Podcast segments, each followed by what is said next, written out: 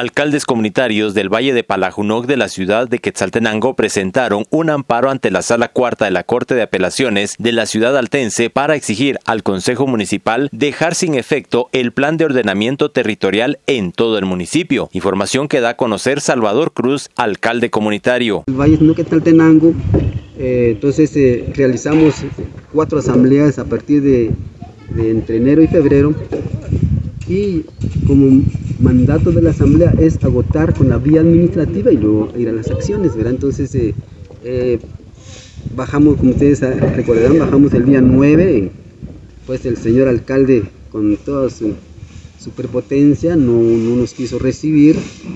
Eh, luego a través de, de, los buenos oficios de la licenciada Flor Gómez, nos tuvo que atender el 15 de febrero, en donde presentamos los documentos.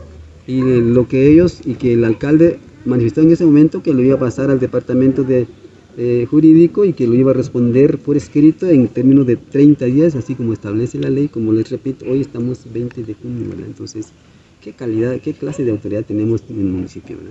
Es que estamos agotando, pues, agotamos eh, primero la vía administrativa, entonces ya con papeles, con documentos legales. Nosotros del 2012 tenemos un dictamen de, de la Oficina de Derechos Humanos donde se, evidencia una administración lesiva de varias instituciones, no solo la municipalidad.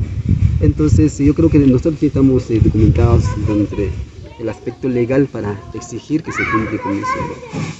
Desde Emisoras Unidas Quetzaltenango informa Wilber Coyoy, primera en noticias, primera en deportes.